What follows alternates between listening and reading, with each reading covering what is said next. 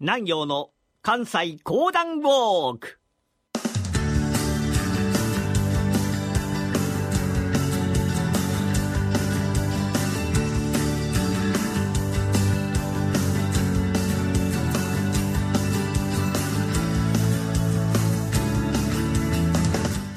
南陽の関西講談ウォーク。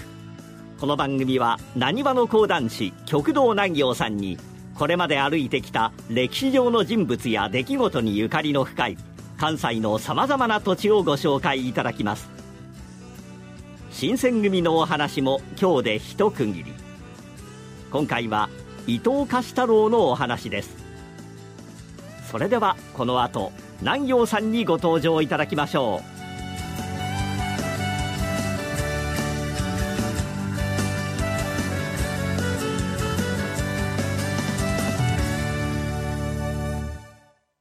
ラジオ日経ポッドキャスト。過去に放送した番組の一部やポッドキャスト限定の番組を iPod などの MP3 プレイヤーでいつでもどこでもお聞きいただけます。詳しくはラジオ日経ホームページの右上にあるポッドキャストのアイコンからアクセス。皆さんおはようございます。講談師の極道南陽でございます。今月は新選組のお話をさせていただいてございますが、まあ、新選組、最初とは打って変わりまして、池田屋事件を境にいたしまして、どんどんどんどんと大きくなってまいります。大きくなってまいりますとね、やはり新しい人材というのが必要になってくる。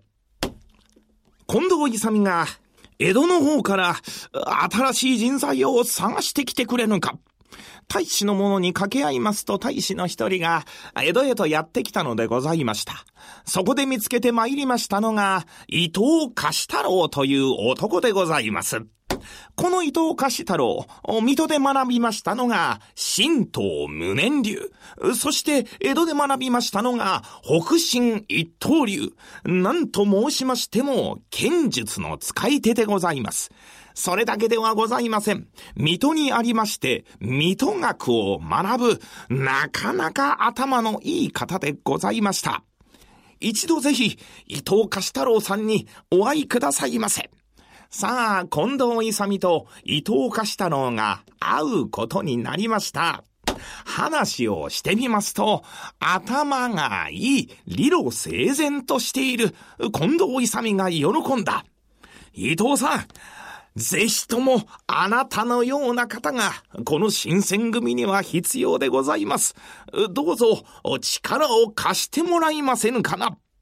伊藤貸太郎もにっこりと笑いますと、はあ、私のようなものでもよければ、いくらでもお力、お貸し申し上げまする。このように伊藤貸太郎が言った。二人は、これから新選組の隊員同士といたしましての付き合いが始まったわけでございます。ところがそんな中で、伊藤貸太郎が西国に遊説に行く。まあ、西国というとありますのがこれ長州でございました。諸国をめぐっていきまして、世の中の情勢というものを伊藤貸太郎が見てきました。あ、そんな中で思いましたのは、幕府がやってることは正しいのか、それとも、長州が言うてることが正しいのか、開国が正しいのか、鎖国が正しいのか、やはり自分が学んできた水戸学の中では、勤王、つまり、帝を中心とした世の中をやはり作らなければいけないのではないか。しかし、新選組というのは未だに幕府を中心とした世の中を作ろうとしている。うーん、このまま新選組に追っていいものか。これが伊藤貸太郎の心の動きでございました。さあ、伊藤貸太郎、自分の仲の良い面々を集めましていろいろ話し合った。伊藤さん、伊藤さんがそこまでおっしゃられるのでございましたら、新選組を離れるのも一つの手だと思いますが、うん。しかしながらな、新選組には局中ハットというものがある。曲を脱するを許さずというものがあるのじゃ。もしこれを破った時には、切腹しなければ相ならん。しかしながら、このまま自分たちと志をことにする者と一緒にいるというものは、うん、そうであるがな。腕を組みながらじーっと考えておりました伊藤貸太郎でございましたが、うん、少し近藤さんと話をしてみるか。さあ、近藤勇のもとへとやってまいります。近藤さん、いや実は、孔明天皇様のお墓を守る御陵絵寺というものになってくれぬかというお話をいただきましてな。え伊藤さんそれはどういうことで？いやいや、ああ、これは、これは非常にありがたい話でございます。混明天皇のお墓を守り上げる。これが我々にとりましても非常に大切なこと。新選組とて決して帝を悪く思うている者はいませぬ。帝があって、その中で幕府があってということでございますので、え、孔明天皇のお墓を守るこの御陵絵寺、私は引き受けようと思いますが、近藤さん、いかが思われますか？まあ、こう言われますと、近藤勇の方も、確かに帝があって幕府があるというのは当たり前のこと、当たり前のことを当たり前のように言われてしまいますと、うーん。しからば伊藤さん仕方がございませぬな。ご両英治、はい、わかりましてございます。と、返事はいたしましたが、心の中ではよう思うてはございません。お、およろしゅうございますか。あしからば、あご領維持として、えこれからは新選組と共に、ご領維持として、え私、相務めていきとうございます。さあ、伊藤貸太郎の面々たちが御領越として活動を始めましたが、その活動内容を見てございますと、どうも新選組と真逆のことばっかりやっていく。そのうちに、一つの法が近藤勇のもとへとやってまいりました。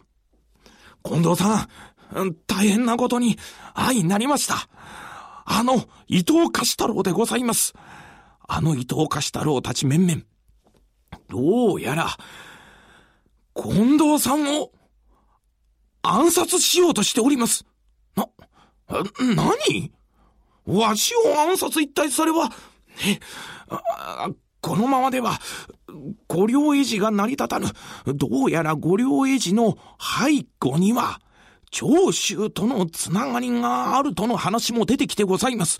その長州の面々からの圧力があり、近藤さんの命を何？それはそれは、うーん、東堂平介を呼べ。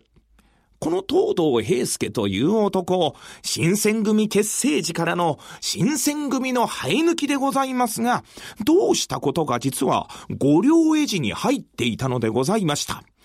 東堂平介がすぐに近藤勇のもとへとやってまいりまして、東堂、あの話は本当であるか？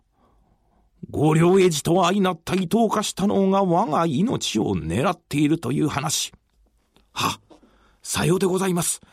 私、その話にも入っておりますので、間違いなきかと。うん。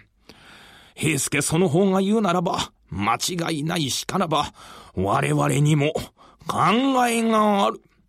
平助、その方にも人働きしてもなわなければいけないからな。は、もちろんでございます。東堂平介そのまま、ご両一の方へと入って参りました。そんな時に、伊藤貸太郎のもとへと一つの連絡がある。久しぶりに酒を飲まぬかという話。伊藤貸太郎も、これは何かあるかもしれんと思いましたが、断るということも、これはまたおかしいので、久しぶりに近藤勇土方歳三たちと酒を組み交わした。いやいやいやいや、伊藤さん、あなたの活躍ぶりは我々のもとにも入ってきてございます。何をおっしゃられるのでございます新選組。まさに飛ぶ鳥を落とす勢い。いやいや、まあいっぱい、まあいっぱいとどんどんどんどんと伊藤貸太郎の杯に酒が継がれてゆく。もう、だいぶ酩酊いたしましたその時に伊藤貸太郎が、それでは、失礼をばいたしますからな、と言いながら、千鳥足で、どんどんどんどんと暗い暗い通りをば進んで参ります。油工事までやって参りましたその時に、おい、伊藤が来たぞ。抜かるなよ。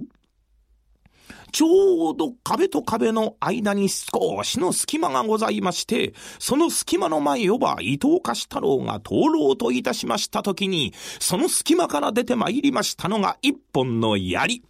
これがぐさーっと伊藤貸太郎をば貫きました。うっとなっておりましたその後ろからまた人たち、ブワーサー伊藤はこれにより絶命をしたわけでございます。おい、このままではいかん。この伊藤貸太郎の死骸よな、あそこの四つ角まで持っていくのじゃ。そのままズズズズズズズと引っ張っていって、その四つ角に置いてございます。さあ、ご両英治の面々のところに伊藤貸太郎が暗殺されたという話がやってきた。おい、これは大変だ皆、今から向かうぞ伊藤貸太郎の元までやってまいりますと、伊藤さん、大丈夫か？大丈夫か？と皆で何とか解放しようと思いましたが、もう、こと切れておりました。はあさては新選組の奴らかと思うておりましたその時に、バラバラバラっと出て参りましたのがまさに新選組。よう参ったな。お前たち、一人たりとも残さぬからな。いきなり新選組がご両英治の面々に襲いかかった。バッタバッタバタバタバタバタバタとやられるご両英治の面々たち。こうして、ついにご両英治は崩壊したのでございました。さらにこれによりまして、新選組の名が上がったわけでございますが、同様に崩壊の危機も近づいてきたのでございます。本日お話しいたしましたのは、伊藤貸太郎の最後でございました。ありがとうございました。水曜日夜のトレード番組の決定版北野誠の FX やったるでは毎回業界を代表するアナリストやトレーダーを招いて FX トレードの参考になる情報いっぱいでお送りしています毎週水曜夜10時半からは北野誠の FX やったるで番組はユーストリームでも配信中伊藤貸太郎が息を引き取った本光寺現在本光寺の門前には伊藤貸太郎ほか数名殉難の跡と書かれた石碑が立っています。また本光寺の門をくぐると右側に伊藤貸太郎絶命の跡と記された供養塔が立っていますがまさにこの石の塔にもたれて伊藤は最後を迎えたのでした。この本光寺へは JR 京都駅中央口から北西方向へ歩いて7分ほど。伊藤貸太郎の墓は先々週ご紹介した山並圭介などの眠る高円寺にあります。南行の関西講談ウォーク。来週10月からは楠木正成についてのお話です。どうぞお楽しみに。